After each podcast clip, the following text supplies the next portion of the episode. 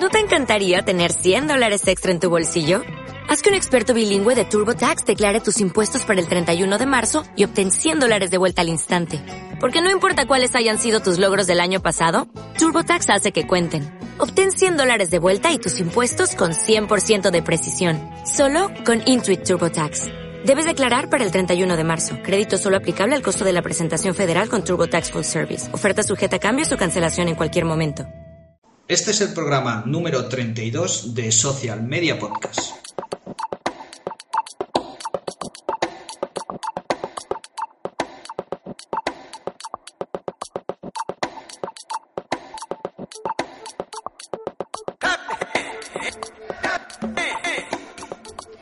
Hola amigos y amigas, buenos días, buenas tardes, buenas noches o buenas madrugadas. Aquí estamos con un nuevo programa más de Social Media Podcast.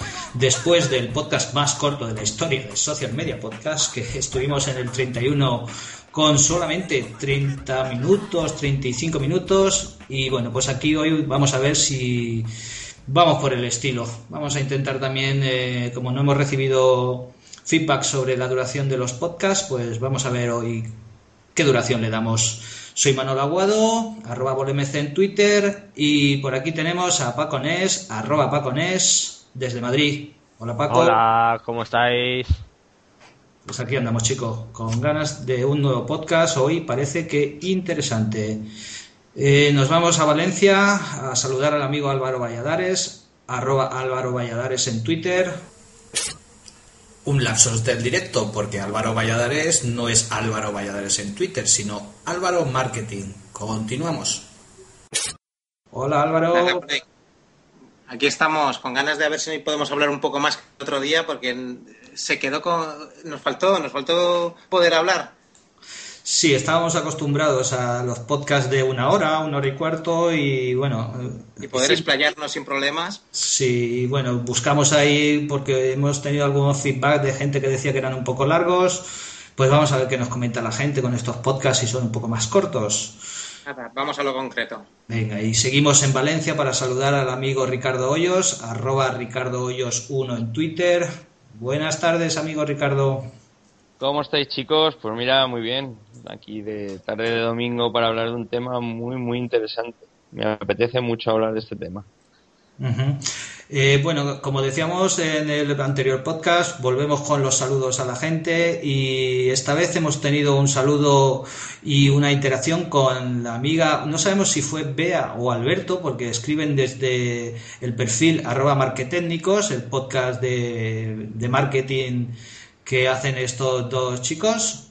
Eh, un pequeño tip para ellos. Cuando publiquéis, pues no estaría de más, o así lo opino yo, que pongáis quién es quien está hablando.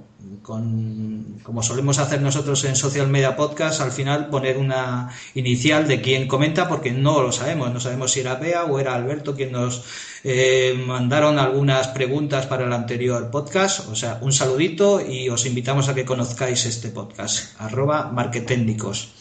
Un podcast muy recomendable, vale. Sí, sí, lo seguimos y lo escuchamos fielmente y de hecho, bueno, tenemos ahí un, una pequeña comunidad entre Cruzando al 2.0 del amigo Pedro Fernández, que bueno, pues tocamos los mismos temas y de hecho tenemos por ahí algo pendiente, a ver si lo llegamos a realizar y nos juntamos y hacemos alguna cosita entre los tres podcasts. Y vamos, vamos ya con el tema que vamos a tocar hoy, que va a ser eh, el tema riesgos percibidos en la usabilidad de los diseños web y que nos va a llevar un poco la batuta sobre este tema el amigo Álvaro Valladares. Así que, Álvaro. Bueno, pues nada, vale. El objetivo de este podcast, además es uno que a mí me hace especialmente ilusión, es darle un toque estratégico al diseño y creación de las páginas web. O sea, los que sois muy técnicos, muchas de las cosas que vamos a comentar las hacéis a veces incluso por, eh, por intuición pero no está de más que tomemos conciencia de los problemas que tiene la gente cuando navega por Internet y que va a condicionar la usabilidad de nuestra web, el tiempo de permanencia en ellas o incluso el éxito o el fracaso de nuestras acciones. Pues bueno, para hacer una pequeña introducción, pues ¿qué es un riesgo percibido? Pues a fin de cuentas la expectativa del comprador, del usuario, a perder una determinada transacción o tener un problema por estar a una determinada distancia. Estamos en un entorno online donde podemos comprar en cualquier parte del mundo. El mundo se ha hecho muy pequeño, pero asimismo tenemos riesgos o percibimos riesgos tanto de forma consciente como inconsciente. Pues bueno, vamos a tratar de minimizarlos para, porque a fin de cuentas esto es como quitarle frenos al usuario. Si le quitamos esos frenos es posible que lleve a cabo acciones. Un riesgo percibido, independientemente de lo que nosotros podamos hacer, va a depender de ciertas cosas que van más allá de, de, nuestras acciones. Y es, por ejemplo, de la personalidad de la propia persona. Hay personas que son muy miedosas a, la hora de, llevar a cabo acciones por Internet, pues pues bueno, no lo conseguiremos. De todas formas, también de la cultura que tenga el consumidor. Una persona que no haya comprado nunca por Internet, es muy difícil que efectúe su primera compra. Una vez la efectúe, si la experiencia es positiva, se animará con una segunda o una tercera. ¿Os acordáis vosotros cuando comprasteis por primera vez? Acojonado vivo. Mi primera compra fue en eBay y fue a Estados Unidos. ¿Y, ¿Y contra reembolso, ¿no? No, no, no, es todo, todo por tarjeta. Y la verdad que una experiencia buenísima. Hay, una, de, una de las cosas en el diseño web que es importante llevar a cabo es eh, ponérselo fácil al usuario, no dar por supuesto que el usuario sabe qué tiene que hacer o que tú lo ves fácil, el desarrollador de la web lo ve, bueno, pues sí, pues para comprar, pues pulsará este botón para ir a esta sección, aquí tiene el botón, este enlace, pues no, hay que ponérselo claro, como si la gente, eh, hay que decirle los pasos que tiene que hacer o ponerle fácil o, o estas llamadas a la acción que se suelen poner en las páginas con botones destacados, con enlaces destacados para que la gente vaya y haga clic en ese espacio concreto. Sí, son, resulta muy fácil, ¿no? Sí, son problemas de, de lo que le llamamos miopía de marketing. Nosotros pensamos que lo que nosotros vemos fácil los demás también. Entonces, eh, o extrapolamos nuestra percepción, nuestra visión, nuestras opiniones a todo el universo. Y eso, por ejemplo, cuando haces investigaciones de mercado es peligrosísimo, porque cada uno es como es y tú no puedes, vamos, pensar que no, no debes ni siquiera interpretar qué es lo que está diciendo el otro. El otro dice lo que dice. Bueno, también nuestro, el riesgo percibido va a depender de la categoría de productos de la que estemos hablando, del nivel de implicación que, que requiera. Por ejemplo, ¿será muy sencillo comprar Ferraris online? Pues no creo. Pues no, no creo que sea lo más sencillo. ¿Por qué? Porque. sí, depende, pero en principio. Si, son de maqueta o son de verdad, claro. bueno. Estaba muy fino, ¿eh, Paco? bueno, pues vamos a empezar con, con, cuáles son los riesgos percibidos que tiene la gente. Nos encontramos con seis riesgos percibidos. ¿Vale? Son los riesgos de seguridad, de privacidad, producto, riesgos psicológicos, riesgos sociales y hasta riesgos de pérdida de tiempo. Pues bueno, vamos a empezar a ver cada uno de ellos y cosas que podemos hacer para tratar de minimizarlos. ¿Os parece? Bueno, nos, vale, nos, parece. Vale. El riesgo de seguridad. Vale, el riesgo de seguridad está asociado a la percepción del consumidor de que no existe suficiente protección en el sistema de pago y, las, y que personas no autorizadas pueden acceder a sus cuentas o y sustraer sus fondos. ¿Vale? pues bueno. pero, eso es fácil de solucionar. Utilizas una plataforma de, de un banco contrastado, el Popular, el Banco Santander, y, y además le pones que tú no vas a ver ninguna contraseña, ni ningún número de cuenta, ni nada, que es el propio banco el que lo va a hacer. Pero fíjate, Ricardo, lo que tú estás comentando ya es cuando uno ya ha apretado el botón de comprar pero es que a lo mejor no llega al botón de comprar porque previamente ha percibido cosas que pueden ser ciertas o no, pero que ha percibido algo que, le condiciona el llevar a cabo esa acción. Y lo importante son los pasos previos que tenemos que hacer. Ahí podría ser el colocar un, un, botón o un logo de compra segura. Por ejemplo, el, el logo este de confianza online, sin ir más lejos. ¿Vale? Incluir sistemas de seguridad en los que se soliciten la contraseña, zonas de registro previas a la compra, ¿vale? Por ejemplo, con sistemas de, alerta al teléfono, al teléfono, móvil una vez has comprado, pues eso, hablar con tu banco para que las compras que sean online te manden un SMS. Algunos bancos sí lo hacen. Entonces, en el momento que alguien compra, pues a ti te avisan. Si eres tú el que ha comprado y te llega el aviso, pues estás tranquilo, pero si no eres tú el que ha comprado, pues. Evidentemente también te gusta que te avisen corriendo. ¿Vale? Todo lo que son temas de... Eh, eso es más parte del usuario, ¿no? No tanto de la web. Sí, en esa parte es, temas de usuario. Pero bueno, por cosas que se pueden hacer. Por ejemplo, ofrecer distintas modalidades de pago. ¿Vale? Pues hay gente que a día de hoy sigue prefiriendo comprar eh, a través de, de contrarreembolso. Vale, una, una pregunta, eh, Álvaro. Eh, por ejemplo, una web puede poner, o una empresa o un e-commerce puede poner, por ejemplo, pautas para que el usuario eh, esté seguro, por ejemplo. Activa tu servicio de SMS en el móvil para que te avise tu banco cuando tengas un cobro. Pautas que a lo mejor no dependa de la web, pero que dependa del usuario. ¿Se podría poner? Hombre, si él, si él percibe, cuando hablamos de confianza, nosotros en ese momento estamos poniendo los intereses de la, del usuario al mismo nivel que los nuestros y le estamos dando recomendaciones que van más allá de la acción que tiene que hacer en la página. El usuario, por supuesto, que lo va a agradecer y va a ver que te estás preocupando por ellos, con lo cual esa generación de confianza pues va, va a aumentar. Muy bien. creo, creo que puede ser muy interesante. Yo, yo si os puedo contar mi, mi, experiencia, porque sabéis que sí que gestiono alguna tienda online, eh, la mayoría de gente, por el tema de la seguridad, eh, no, lo, no te sabría decir la cantidad, pero casi un 90% agradece mucho una llamada de teléfono. O sea, los teléfonos de contacto de atención al cliente tienen que estar lo más visibles posible. Además, porque te hacen la llamada y un 99% de la gente que te llama compra. Casi todos prefieren hacer una transferencia. Eh, depende mucho no. del sector, ¿eh? Depende muchísimo del sector. Hombre, estamos hablando de productos que valen Pues ya está, está- estamos, depende mucho del sector. Yo no voy a, yo no voy a hacer una llamada a China cuando estoy comprando un producto. Estamos hablando de páginas web aquí en España. También chinos hay, hay sistemas de chat online donde una persona se encarga de atender en directo vía chat eh, preguntas, dudas y cuestiones relacionadas con la compra que va a hacer. Por ejemplo, esto también ayuda a la confianza, ¿no, amigo Álvaro? Por supuesto. Por ejemplo, también, a mí una cosa que me parece muy sencilla, pero que transmite seguridad, es poner algún, imágenes de candados en nuestra página. Vale, pues es una cosa que, que ayuda a que la gente le genere confianza y que lleve a cabo esa acción. Dice, bueno, pues esta página es segura. Luego será o no será, fijaros, porque tú lo único que estás poniendo es un icono.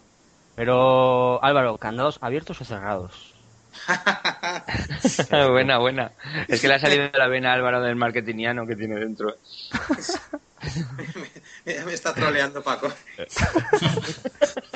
Vale, vamos a suponer que cerrados porque cerrados está asegurada la cosa y está muy bien. Perfecto, me ha encantado. Gracias. Yo- Hay otra, hay una cuestión al respecto de esto es ut- utilizar el sistema SSL en, en la página web, que es HTTPS, Sí. Vale, que, pero- que implica que la compra es segura. Vale, pero vole, no solamente llevarlo a cabo, porque tú lo puedes llevar a cabo y tu página puede ser muy segura, pero fíjate, ¿de qué estamos hablando aquí? De percepciones. De transmitirlo, ¿no? Claro, pues dilo una- que lo haces. Sí, mm, Di que tu página es segura. No solamente haz- hagas que tu página sea segura, que es importante, pero que el otro perciba que es segura. Sí, pues perdona que te corrija, pero poniendo en eh, la- siendo la URL HTTPS ya es una percepción de que la página es segura. Sí, pero eso Bueno, para pero ti, para mí, para Álvaro, pero una persona que está en su casa en Santander, que no entiende de páginas web, Bueno, no, este no sería- tiene ni idea de lo Esto sería un paso. Evidentemente Sí, sí. habría que, que tomar más acciones visibles para la gente, como hemos dicho antes o como he comentado antes, la gente no sabe, la gente le tienes que explicar los pasos que tiene que seguir y se lo tienes que poner todo muy clarito. Tal, tal y como has empezado hay que dejarlo todo muy clarito. Pues fíjate que arriba las páginas son HTTPS, que esto significa que O sea, no, no solamente lo hagas, dile a la gente lo que has hecho. Claro. Sería un poco el tema. Seguimos. Pues bueno, esto sería el tema de, riesgo de seguridad. ¿Vale? Podemos ve- navegar por distintas páginas, por ejemplo, en la casa del libro, pues pone ejemplos de navegación segura, pone los iconos, en, en la de los bancos, en todos los bancos, pues te habla también de su sistema de, de encriptación, etcétera, ¿no? Pues bueno, tenemos muchos ejemplos y vale la pena visitar incluso a la competencia para ver qué es lo que está haciendo a este respecto, si lo está haciendo. Bueno, el siguiente riesgo del que hablaríamos sería riesgo de privacidad. ¿Cuándo hablamos de privacidad? Pues es, eh, en este riesgo es una reticencia que tiene el consumidor a proporcionar sus datos personales debido a la, a la decepción o frustración que le puede generar la violación de su intimidad. ¿Vale? Alguien sustrae sus datos y los puede utilizar. Yo creo que esto lo hemos sufrido todos. Exacto. ¿Vale? Pues bueno, lo que se pretende es eh, controlar el acceso a esos datos y, que, y saber que tú, aunque tengas esos datos, no los vas a ceder, que vas a, vas a, custodiarlos bien. Ahí entraría el tema de la LOPD, ¿no? LOPD, menciona el LOPD. Pero ahí también hay una cosa interesante que a mucha gente también le, le incita a comprar o le da menos rollo este riesgo de la privacidad, que es comprar sin tener que registrarte. No, te, no tienes, por ejemplo, es una buena opción. Hay que dar las dos opciones: el, registro en, en, la tienda o no registrarte en la tienda. Hay que abrir la así, Ricardo, eh, tienes que facilitar unos datos, aunque no te registres. no, Nombre, apellido, DNI, dirección, obviamente. Pero a la gente le da otro rollo. Ya cree, o sea, ahora hay que utilizar la psicología, ¿no? Ahí ya el cliente cree que tú no te vas a quedar con esos datos, o sea, los vas a utilizar solo para esa compra. Para esa acción. es, algo psicológico, ¿no? Porque al final los datos los tienes igual. ¿Sabes lo que te quiero decir?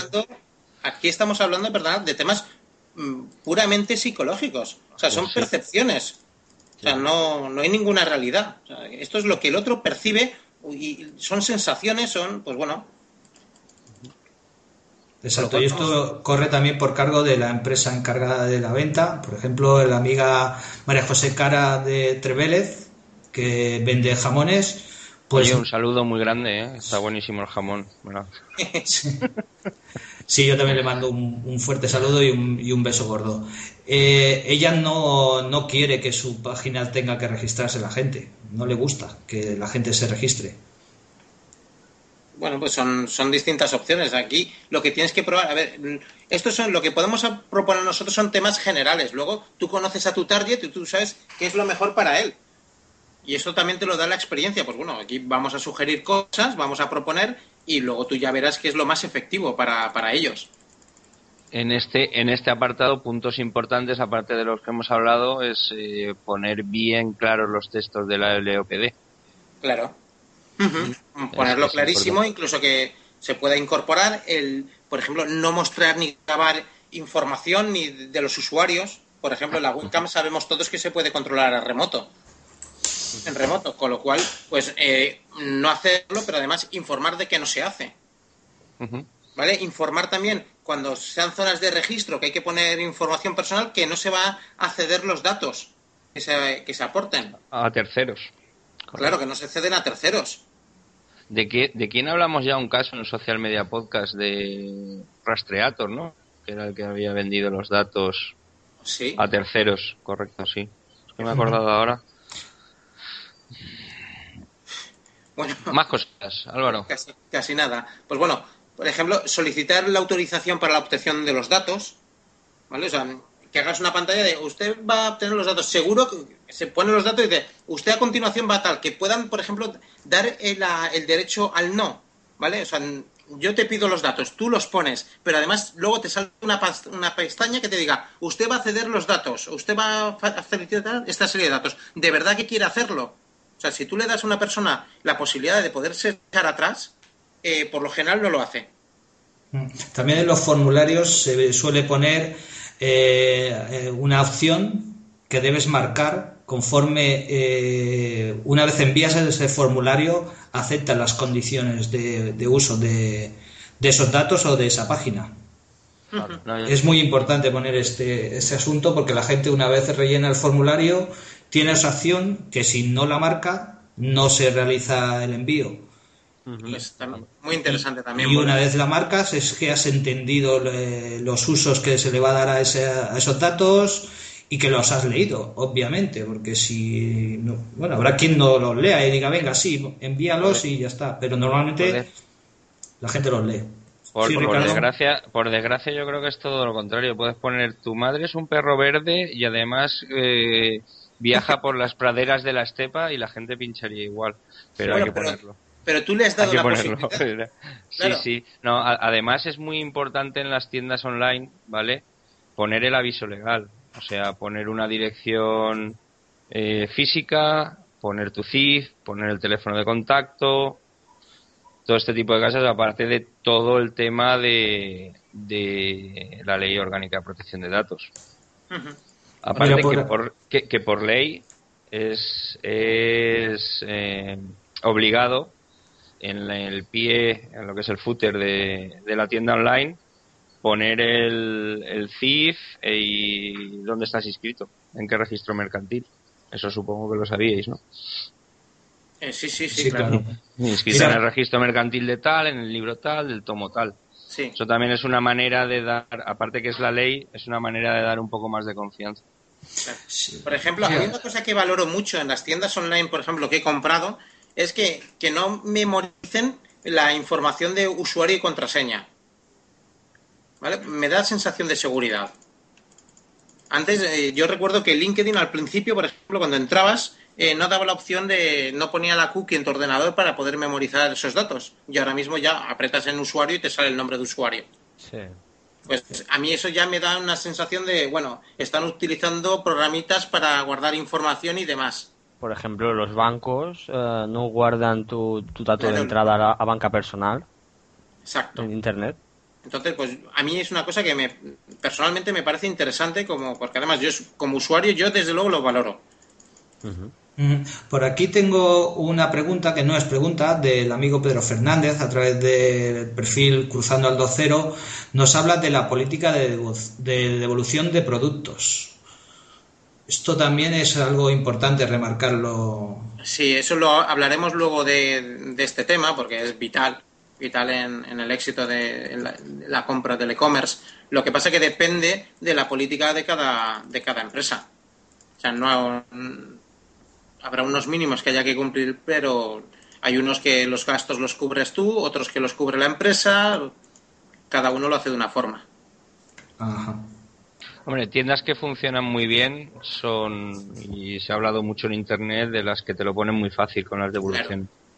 Es Pero que- eso ya es un tema, es un tema más, más psicológico, entra el tema psicológico y el tema comercial, porque no siempre puedes hacer eso.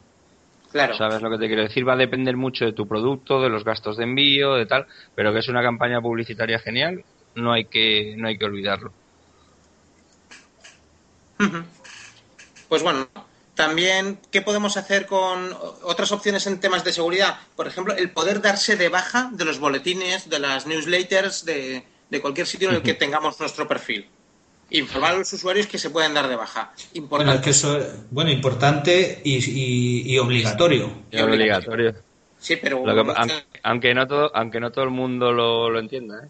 A mí mira que me preguntan, ¿y eso por qué lo pones ahí debajo que se ve tanto? No, porque hay que ponerlo, coño. Hay que Es que darle opción al usuario. Es que es denunciable. Si a mí me envían una newsletter y no te, que, que por cierto algunas me añaden sin yo sin yo dar permiso ni haberme apuntado, me llegan, bueno, te envío esto porque está registrado. Yo estoy registrado en dónde, en cuándo, cómo. Si encima no veo una opción para borrarme de esa de esto, pues posiblemente le caiga una denuncia. Yo hay un sitio donde llevo cerca de tres años intentando darme de baja, me doy de baja y el siguiente boletín me llega igual. O sea, es que dices, me no escándalo de... Sí, por ahí está la, la lista Robinson también para estas cositas. Eso es. Pues un día podemos dedicarle un capítulo ah, para... Lo, lo hablamos ya, Álvaro, en otro programa anterior. Sí, sí, no, ya, pero con, con un enfoque un poco más de esto. Pero bueno, seguimos. Riesgo de producto que ya lleva, llevaremos cerca de 20 minutos y se nos va a tirar el tiempo encima y los usuarios nos van a echar la bronca. Sí, o sea que eh, Ricardo y Bole no cortéis a, a Álvaro, por favor. Sí, habló el, el que el que ahora hace preguntas interesantes. Vamos, vamos. Bueno, riesgo de producto. ¿En qué consiste el riesgo del producto? Pues muy sencillo, o sea, el temor que tiene el usuario que el producto o servicio que ha comprado no proporcione los resultados que espera. O sea, como es lógico, o sea, yo me voy a comprar una camisa por internet y digo, bueno, pero esa camisa me va a sentar bien o no me va a sentar bien. ¿Vale? Pues evidentemente en los, cuando en las compras online tú no, los, no las tocas, no lo puedes, no, puedes, no sabes cómo es el tejido, no, no te las puedes probar. Pues bueno, hay una, hay una serie de riesgos. Y aquí yo como ejemplo me gusta poner, perdona Ricardo o Paco. No, sigue, sigue, sigue. Ah, no, a mí como ejemplo me gusta poner la, la, página de Nike. Creo que es una página genial, pero bueno, también tenemos la de Levis y, otras muchas que trabajan muy bien. ¿Vale? Si nos metemos en la página de Nike, creo que es un ejercicio que vale la pena hacer, veréis como las, las fotos de los productos te las muestran desde todos los ángulos. Las puedes aumentar y tal. De esta forma que consiguen que tú veas lo que vas a comprar. ¿Vale? Las tallas están claramente identificadas. Y es más, en la página web podemos comprar las zapatillas de media talla en media talla. Hay mucha más precisión que, que cuando vamos a la tienda.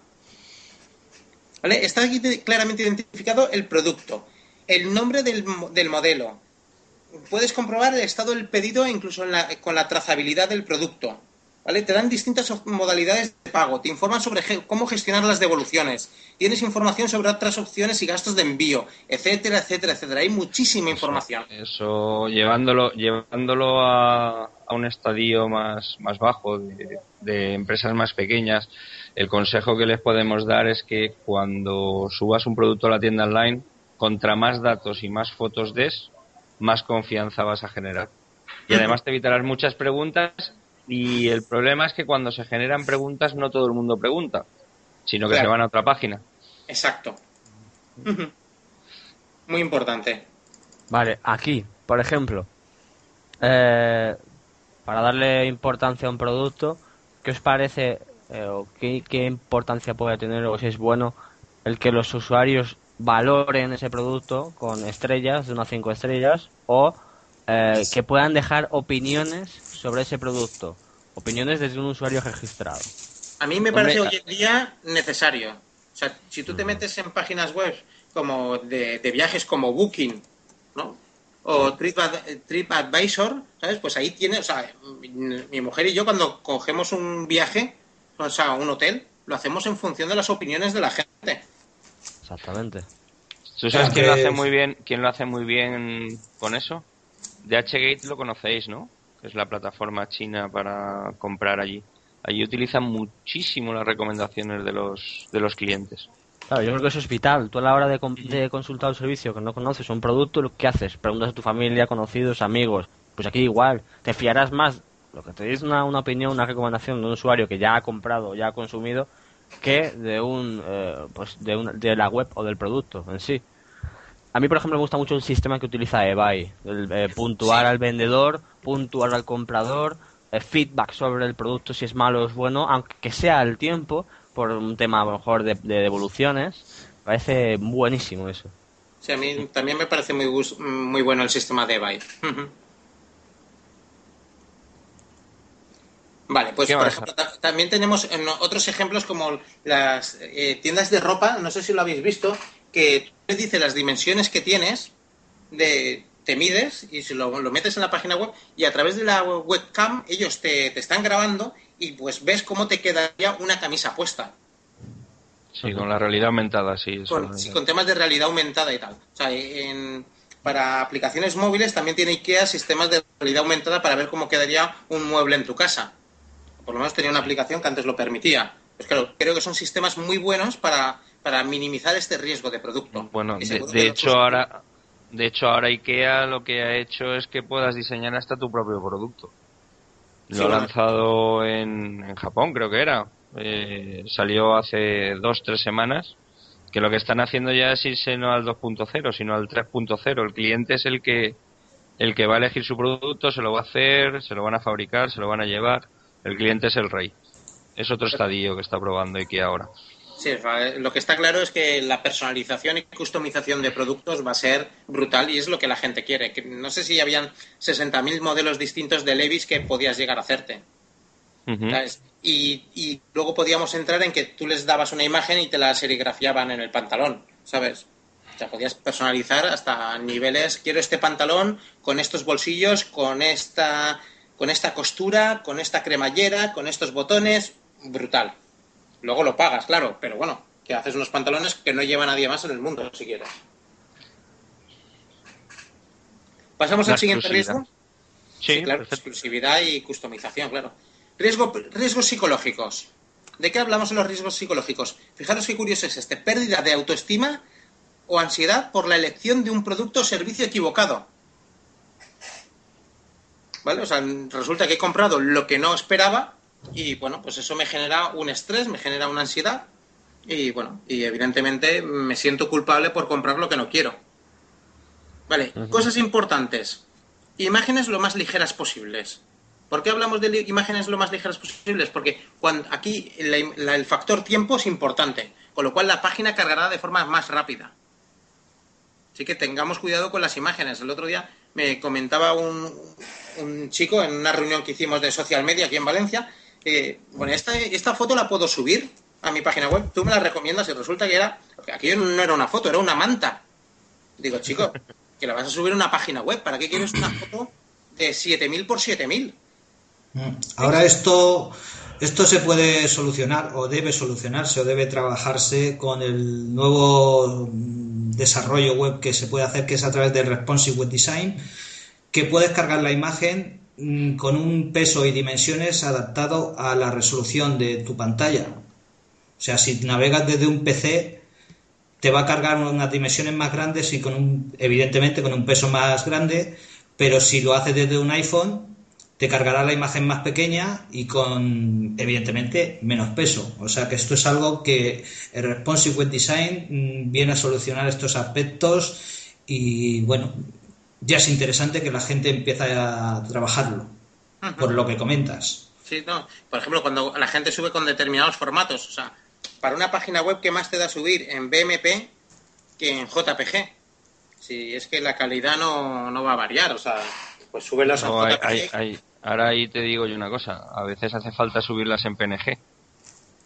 Bueno, pero PNG y JPG no, pesan. no, pregunto, pregunto, ¿eh? porque como has dicho JPG Sí, pero JPG y PNG son sistemas que te reducen, te, reducen el peso, pero BMP... BMP no. claro, en BMP es una animalada, súbelo en JPG o en PNG, me parece perfecto. O GIF, GIF también no, no, pesa tanto la imagen, pero en BMP son megas. Sí, pero fíjate, los GIFs a veces distraen la atención del usuario y pueden llegar a no ser buenos. Bueno, no me refiero a animados, ¿eh? hay GIF que no son animados. Bueno, vale, yo estaba pensando en animados, disculpa, vale. Nada, tranquilo. Vale, por ejemplo, también los tipos de letras. Hay gente que hace las páginas web en unas letras que luego eh, te vas a otro navegador o te vas y, resulta que no las interpretan bien, porque son determinadas letras muy, muy personalizadas, muy únicas o muy lo que sea. Pues bueno, no todas las, no todas las letras tardan igual en cargar y ni se van a ver igual en, todos los, en todas las páginas web. Pues bueno, esto es importante. Informar de los periodos y condiciones de entrega. Vital, porque la gente hay veces que, se queda esperando el producto y te llega al mes. Dices, oye, ¿esto una, qué es? Una forma de dar también mucha seguridad es eh, decir la agencia de transporte que la llevas y si es contrastada, eh, la gente está más. Y además, si le dices que pueden llevar un seguimiento desde la propia web de la agencia de transportes y tal, pues es otra manera de generar confianza por ejemplo, con DHL, sin ir más lejos, te permite saber la trazabilidad y vas viendo dónde está el producto en cada momento. Y en los viajes internacionales, yo tuve que gestionar un, envío de unos zapatos a Brasil, desde aquí, desde España. Y bueno, pues es que sabías en todo momento dónde estaban los zapatos. Pero es que para el dueño de la web, es que incluso te da la opción de imprimirte el certificado de entrega. DHL. Pues bueno, y también, por ejemplo, el tener un mapa web, aunque la gente ya no los usa mucho, pues bueno, hay gente que sí que los utiliza y le permite poder manejarse bastante bien por la página web, moverse de forma rápida y localizar los distintos contenidos. Súper recomendable tener un mapa, un mapa web del sitio. Pues bueno, son cosas que, que, podemos, que podemos hacer y que están ahí. Y seguro que habrían otras muchas y, mm, no sé, Paco está muy callado. A ver si nos propone alguna. No, no, yo estoy aquí atentísimo, ¿eh? Tú sigue, sigue. Claro, yo estoy en el lugar de que tengo que preguntar, pero como me lo estás explicando todo tan bien, me preguntas. riesgo social. Cuando hablamos de un riesgo social, aquí, de, ¿a qué estamos haciendo referencia? A la reticencia, fijaros esto que curioso, ¿eh? De un comprador debido a la pérdida de la relación que conlleva. O sea, yo al comprar por internet pierdo unas relaciones sociales que, me conlleva, que, no, que tengo cuando me voy a un, a un establecimiento. Cuando voy a un establecimiento me tropiezo con otros usuarios de la tienda, eh, hablo con el dependiente, etcétera. Yo, por ejemplo, durante años, eh, aunque me cambié de, de, piso, iba al... Yo ya sabéis que me gusta mucho la Fórmula 1, pues me iba a, a, una, a mi kiosquero de toda la vida a comprar la revista de Fórmula 1 porque a él le encantaba la Fórmula 1 y comprar la revista pues era una hora y media de conversación. Entonces yo me cruzaba media Valencia para ir a comprársela a él. Y Esto es, lo que hablaba, es lo que hablábamos antes de que hay mucha gente que compra por internet que necesita llamar por teléfono y hablar con el vendedor. Exacto. Y eso es un ejemplo clarísimo. De verdad que para mí era tan importante. Depende del producto. Depende del producto, exacto. Pero para mí era. Depende del producto. Ya te hemos oído. A ver, Paco. Sigue durmiendo. Pero, si te fijas, Paco, al principio cuando lo hemos comentado todo esto, hemos dicho que dependía muchísimo de la propia persona, de la categoría de los productos, del canal de distribución y de la cultura del usuario. Totalmente. Para mí tener que hacer una llamada de teléfono supone eh, un paso atrás.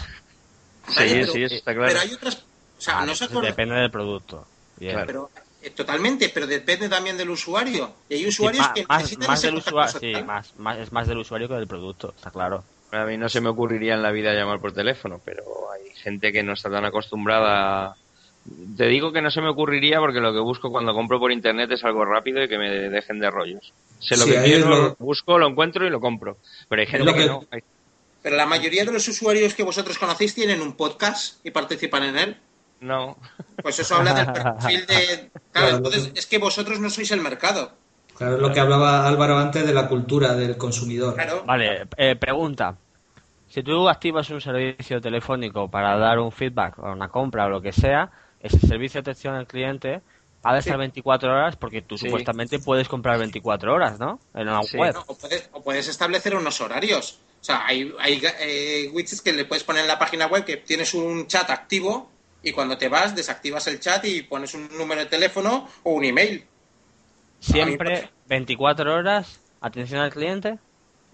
pues no tiene por qué, ah. Paco. O sea, tú dices, mira, horario de oficina. O sea, Yo digo, es que va, a depender, perdonad chicos, va a depender de dónde estáis vendiendo. Si estás vendiendo en España, eh, por ejemplo, en la tienda online nuestra está mi móvil del trabajo y está el teléfono fijo. A mí me pueden llamar a las 10 de la noche. Pero si es internacional, obviamente no. ¿Eh? Y contestas. Sí, claro. Yo te pongo un ejemplo. Eh, una compañía de vuelos, ¿ok? La compañía de vuelos, más una compañía, le voy a poner un ejemplo de eh, estos portales en los que eh, recogen ofertas y te venden ofertas, ¿no? Tú puedes, puedes volar las 24 horas porque está el servicio 24 horas. Tú puedes comprar 24 horas porque la página web te ofrece la compra 24 horas. Eh, en cambio, a lo mejor si vas a comprar el billete a las 12 de la noche, ese teléfono no funciona. No, ni el viernes por la tarde a las 6. Ni el viernes por la tarde a las 6. Correcto, pues, no, no, no, eso es, un, eso es un gran fallo de las compañías aéreas, que se ha hablado mucho por internet. ¿Sabes? Pero bueno, nosotros no creo que nos oiga Iberia, el community manager de Iberia, o a lo mejor sí, ¿no? Más gente normal, ¿no? Yo creo que, Iberia debería tener una atención 24 horas. Sí, sí. No, y creo que ya. No sé. Yo, por ejemplo, a mí me pasa con, con Europa que tú hablas, eh, cuando estás a una hora un poco tarde, a las 8 así, pues, tuve que comprar un vuelo tarde y no, no había feedback, no contestaban. Entonces me, pues, me jodió el vuelo. Mira, este, este punto es interesante. Riesgo de pérdida de tiempo.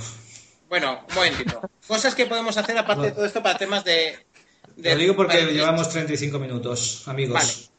Pero bueno, ya estamos terminando. Casi. ¿Vale? información clara y detallada en la web. Cuanta más, mejor. ¿Vale? Esto ya lo hemos comentado para otros riesgos, pero es que los riesgos no son impermeables. O sea, son permeables y hay cosas que podemos hacer para unos que van a ayudarnos para los otros. Ofrecer datos de contacto los más posibles. Teléfono, web, redes sociales, todo lo que puedas aportar, un chat, foros, blog, ¿vale? Por ejemplo, eh, agentes virtuales, eh, agentes comerciales virtuales. Era muy famosa la, gente de, IKEA. Tú te ponías a la te metes en la página de, IKEA, tienen su agente virtual y tú le puedes hacer todas las preguntas que quieras, que te las va respondiendo. Bueno, todas las que quieras no, dentro de unos límites. No sé si os acordáis el follón que hubo en su momento. No, la verdad que no. Bueno, pues porque respondía absolutamente todo lo que le preguntases. Entonces, Como el Siri. pues fue un follón que IKEA lo tuvo que corregir y durante tres días estuvo inhabilitado eh, la gente Oye, virtual. Pero bueno, es otra hace opción que tiempo- tenemos. El Siri hace tiempo que no sale en Social Media Podcast, cachilada. Sí, sobre todo porque es de Apple. Venga. Venga, el siguiente el riesgo social, el riesgo social, perdón, el, el siguiente riesgo de pérdida de tiempo es el de pérdida de tiempo. Y bueno, a fin de cuentas, aquí que viene a ver, pues la reticencia que tiene a veces la gente por el tiempo que le puede llevar realizar una compra o hacer una consulta tal, o el tiempo que puede tardar en llegar un producto, etcétera. ¿Vale? Porque, a mí me hace mucha gracia cuando me dicen, no, es que Internet es la mayor base, bueno, la mayor, eh, hay muchísima información, es el sitio con mayor información. Nosotros que estamos desarrollando una herramienta de monitorización, lo que decimos es que Internet es la mayor base de datos, pero datos no es información. Entonces hay veces que te pierdes, que estás, te lleva un tiempo que dices, oye, mira, bajo, yo tengo el corte inglés a lo de mi casa y me bajo el corte inglés y lo compro allí, punto. ¿Vale? Pues bueno, ¿qué cosas podemos hacer? Es muy curioso porque en este caso tenemos los mismos, las mismas soluciones que para temas de riesgos psicológicos. ¿Vale? Pues las imágenes lo más, eh, más ligeras posibles para que carguen rápido, informar sobre operadores logísticos, informar sobre periodos y condiciones de entrega, cómo se van a gestionar devoluciones, el mapa web, etcétera, etcétera. ¿Vale? Pues todo eso nos va, nos va a ayudar. Ahí hay una cosa, una cosa curiosa que cuando la gente habla contigo cuando va a comprar algo por la, por la tienda online, porque creo que es importante, eh, que te llama por la tarde y le dices, oye, si me haces el ingreso esta tarde, mañana, por la- o sea, esta mañana, mañana por la mañana lo tienes en tu casa. Eso es súper importante, tener el producto en stock y gestionarlo rápido es vital.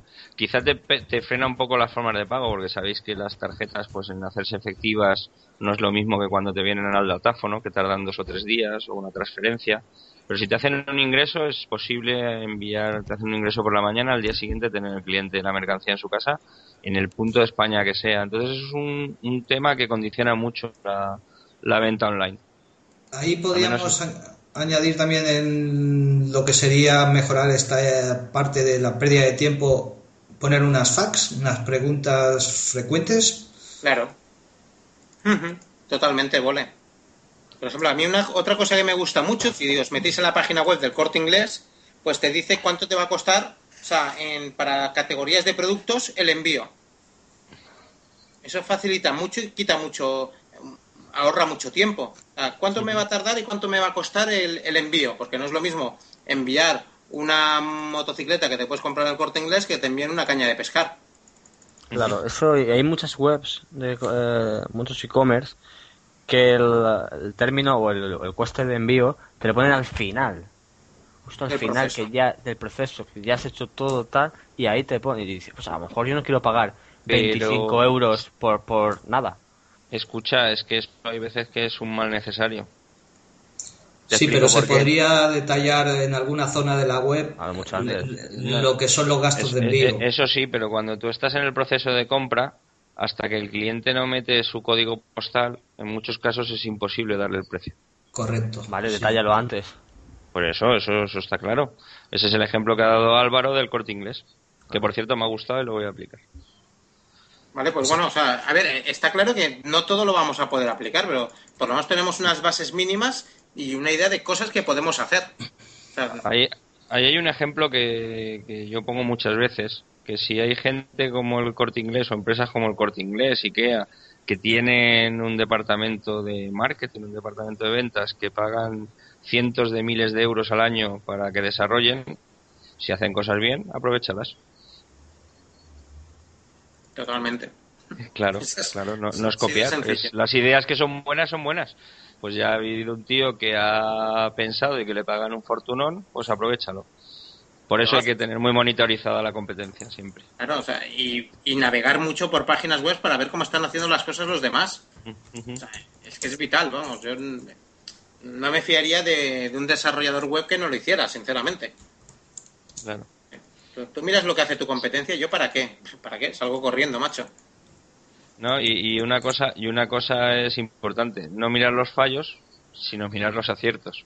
Es muy fácil decir que mierda de web tiene esta página pero es más complicado de decir, ostras, que bien lo está haciendo aquí. Pues esto lo debería yo enfocar por allá. Yo estuve trabajando en Albacete con, con una chica que estaba desarrollando una página de productos gourmet y me pareció muy gracioso porque, o sea, la, la primera página que salía en cuando ponías determinados productos eh, era una página web que era, o sea, como técnicamente malísima, pero estaba todo el mundo rajándola y riéndose de ella y yo al final digo, a ver, pero si estás intentando posicionar tu página y no hay manera, y esta es la primera, oye, algo bien harán, aunque solamente sea posicionarla, pero la tuya no aparece y esta sí. Así que menos reírte de tu competencia y trata de aprender de ellos. Te, llevas muchas sorpresas con eso, sobre todo en el e-commerce. ¿eh? Ves páginas web hechas todavía con Zencar y tal y que están posicionadas de lujo. Lo que pasa es que llevan mucho tiempo, han hecho, han sabido utilizar su SEO, pero no es todo el visual, sino aparecer también. Claro, o sea, pues era muy gracioso porque estaba todo el mundo riéndose y burlándose en la página. Digo, oiga, que es la primera que sale, ¿eh? Ojo, que es la primera que muestra Google. Algo bien harán. Porque yo lo, lo comentaba, no, sé si con quién lo comentaba el otro día. Yo es que ya no entiendo de páginas web bonitas o feas, sino de efectivas o no efectivas. Y esa era efectiva. Pues bueno, estos son los riesgos percibidos, más o menos dentro del tiempo, ¿no? Más o menos dentro del tiempo, correcto. Pues ha estado interesante. Yo me lo he pasado de lujo, ¿eh? O sea que... Sí, sí. Quizá la gente habrá percibido un poco que nos pisábamos un poco, hemos querido participar todos un poco. Pero bueno, era un tema tan interesante que cada uno hemos querido aportar nuestro punto de vista.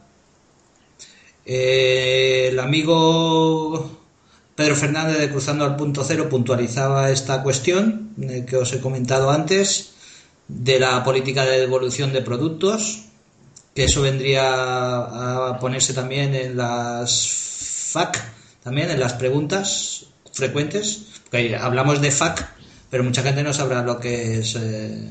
Pensará otra cosa, según te oye. fuck? Fuck you.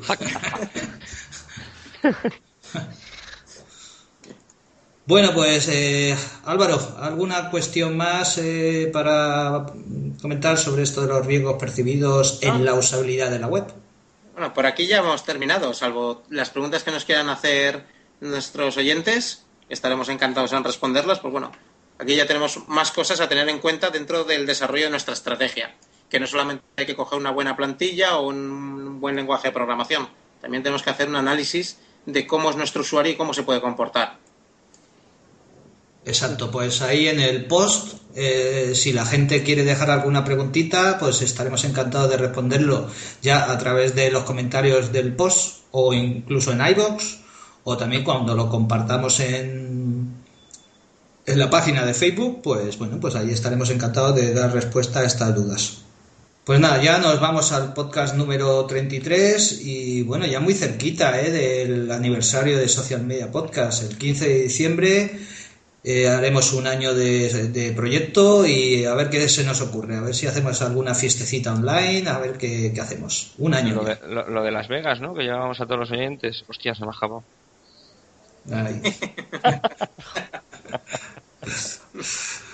Pues nada, amigos, amigas, eh, lo dicho, nos gustará ver vuestros comentarios. Si nos mandáis un mensaje de audio también nos encantará. Y bueno, interacciones en el hashtag. SM Podcast. Eh, bueno, pues ya sabéis nuestros perfiles sociales. Un saludo y hasta el próximo podcast. Un saludo. Un saludo, como dice el amigo Paco. Un saludo. A continuación os recordamos dónde podéis encontrar nuestra página web y nuestros perfiles sociales. Nuestra página web la encontraréis en www.socialmediapodcast.es. Nuestro perfil en Twitter es arroba smediapodcast. Para hablar con nosotros y nuestra comunidad podéis utilizar el hashtag SMPodcast. También nos encontraréis en Facebook, Google iTunes, iBox, simplemente utilizando el buscador y poniendo Social Media Podcast. Los perfiles sociales de los colaboradores son el de Manolo Aguado, arroba bolemc a Paco Anés lo encontraréis como arroba Paco Anés. A Ricardo Hoyos lo encontraréis como arroba Ricardo Hoyos 1. Y a Álvaro Valladares lo encontraréis como arroba Álvaro Marketing.